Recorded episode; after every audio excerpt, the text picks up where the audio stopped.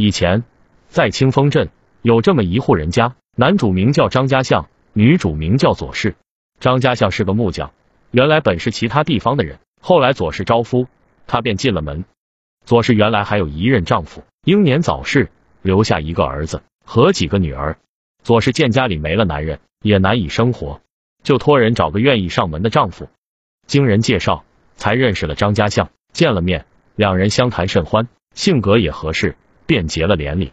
自张家相进门以之后，家里的重担就落在了他的身上。他每天不耻劳累，出去干活。村里不愿意种的荒山，他也除草耕种。别人需要木工时，他就上门去干活。几年不到的光景，他家从一个比较贫困的家庭，变成了村里土地最多的大户。虽不说多么富裕，但也是衣食无忧。大家对张家相的勤劳肯干也是啧啧赞叹，说这左氏找了一个好丈夫。自从日子好过了一些，张家相和左氏又生了两个儿子，两个女儿。家里原先就有一个儿子，四个女儿，是左氏前夫所生。张家相想要传承自己的血脉，才又要了几个子女。现在家中子女九人，夫妻二人，共十一人，人口众多，很是热闹。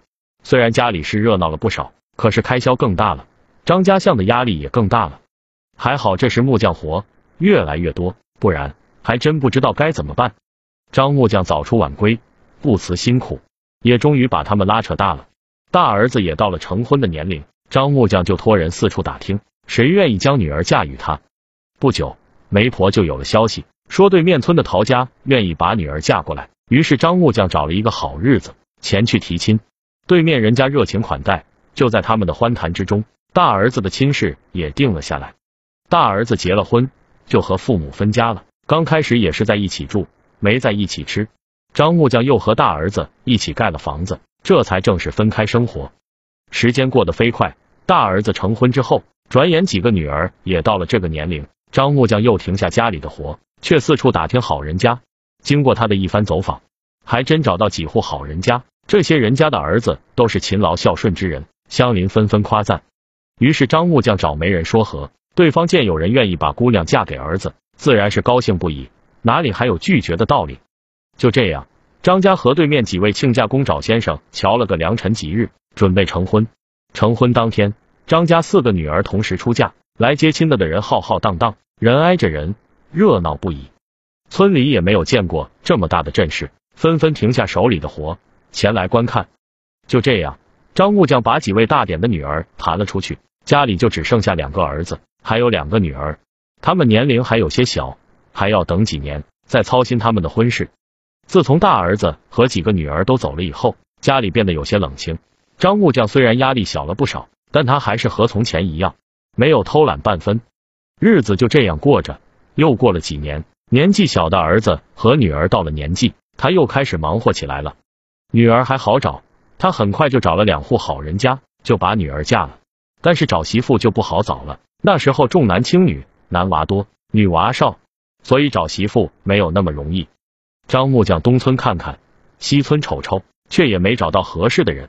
这天，他刚从外地回来，在回家的路上遇到一位算命先生，便有心为两个儿子算算姻缘。他向先生说了儿子的八字，算命先生扔出三枚铜钱放在桌上，他等铜钱落桌，便看了，说道：“你那个大点的儿子。”很快就要遇到有缘人了，你不必心急，他们年底之前就可成婚。张木匠听后高兴不已，又让他算小儿子的。算命先生又重新扔出铜钱，放置桌上，说道：“你小儿子命有些不好，恐怕得晚婚了。”张木匠听后有些难过，忙问可有破解之法。算命先生摇摇头，说道：“天命不可违。”张木匠便不再恳求，付了钱，就在半喜半忧中回家了。没过几日。张木匠的二儿子在外砍柴，遇到了一位姑娘。这位姑娘是隔壁村的，也是到山里砍柴。两人见到，便攀谈起来，越聊越投机，两人便心生好感，有了在一起的打算。张木匠得知这件事，说道：“果然如先生所料啊！”张木匠连忙到对方家里提亲，对方家里闻讯了女儿的意思，就同意了。就这样，二儿子的婚姻大事总算解决了。现在只剩下小儿子的了。可是。张木匠找了几年，小儿子的年龄是越来越大了，但他还是没为小儿子找到媳妇。这时他有些垂头丧气，心想小儿子的终身大事该怎么办呀？难道只能等了吗？没法，他只得暂时不想这个事情。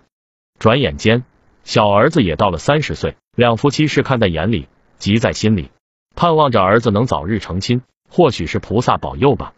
这一年的秋天，家里来了一个媒婆。这个媒婆说道，在吴关镇有户人家，他家里有个女儿，也到了出嫁芳龄，说是听闻你的大名，愿意把女儿嫁给你家小儿子，你可愿意？张木匠闻听此言，激动不已，忙问他家地址。准备前去拜访，媒婆就把详细地址说与张木匠。张木匠带着小儿子，隔天就去了那户人家。到了那家，两家相谈甚欢，随即定了成婚日期，准备择日举办婚礼。这家里的大事都办完了，老两口才没有了烦心事，整日散散步，种种花，日子过得十分悠闲。可是天有不测风云，不知什么原因，左氏的眼睛突然就瞎了，他看不见后。张木匠就在床前细心照顾二儿子和小儿子，因为还住在一起，也时常照顾母亲。至于大儿子和几个姑娘，只是逢年过节过来看看，其他时间没有来过。左氏见自己这么命苦，有这么多孩子，却像没有一样，时常一个人偷偷掉泪，叙说以前的辛苦。张木匠则是劝慰他说：“他们都太忙了，有时间自然会来看你的，你不要想太多了。”至于张木匠的话，左氏没有听进去。他反而忧郁成疾，没几年就撒手西去了。几位姑娘闻听母亲走了，纷纷赶了过来，在母亲床前大哭不止，旁人拉也拉不动，只能让他们哭个够。张木匠此时年纪已高，家里的事务由两个儿子打理，两个儿子叫来大哥商量一起为母亲筹办后事。谁知大哥不同意筹钱，他说父母偏心，把好处都给他们两兄弟了，自己没拿到什么好处，为此。三兄弟还吵了一架，几位嫁出去的姐姐得知此事，竟然分开了阵营。左氏前夫的子女占一个阵营，张木匠的子女占一个阵营，一时间闹得不可开交。你说我的不是，我数落你的不是。正所谓清官难断家务事，这种事情谁见了都是头疼，所以旁人没人敢站出来说理。张木匠见子女闹得不可开交，很是生气，说道：“现在是什么时候？是你们讨论这些鸡毛蒜皮的时候吗？”平时看你们和和气气，难道是装给我们看的？你们母亲刚走，这变成这样，他还能安心的走吗？大家见到父亲开口，都默默低下头不说话。张木匠也不想说了，转身回了屋。大儿子见到父亲生气，就和两兄弟说愿意出钱。三兄弟出了钱，找了先生为左氏超度了几天，这才把他下葬。自从左氏走后，他们几姊妹的关系更加淡了。两兄弟本想和大家结好，但是没什么机会。以前热热闹闹的一家人，如今到了这步田地，实在令人唏嘘不已。街坊四邻也知道了此事，对此议论纷纷，没说这是怪谁，但是公道自在人心，他们自己去评断吧。左氏走了以后，张木匠变得孤独，他时常望着妻子所埋的方向，叹息不已。他或许是在想念左氏吧，感叹他的命不好，走得这么早。虽然左氏走了，但他日子还得过啊。张木匠种了些蔬菜。时常在地里忙碌着，或许忙碌可以让他忘记烦恼吧。就这样又过了几年，张木匠在一天夜里突然走了，走得很是安详，没有一丝不安。大家闻讯纷纷赶来奔丧。张木匠生前为人善良，他帮助了的人也不少，所以前来见他最后一面的人很多。前来的人带了几炷香，一些纸钱，将香点燃插进香炉，又把纸钱点燃烧了，跪下磕了头，这才离开。让人意外的是。这次张木匠的葬礼，大儿子说让他来举办，不过其他两个儿子没有同意。他们商议，还是一起出钱举办。几位出嫁的姐姐也没有再吵架，张木匠的葬礼很顺利的就办完了。等到宾客散去，几姊妹在一起聊着闲话，说着说着就说到了小时候的日子。那时候虽然穷，可是过得很开心。现在日子是变好了，他们感情怎么变成这样了呢？大家都眼里含泪，想到当年。不知不觉，眼泪潸然落下。这时，大家才明白，是啊，难道亲情抵不过利益吗？利益虽是有价，但亲情是无价的呀。至此以后，几姊妹才和好如初，感情恢复了，到了小时候一般，甚至比那时候还要好。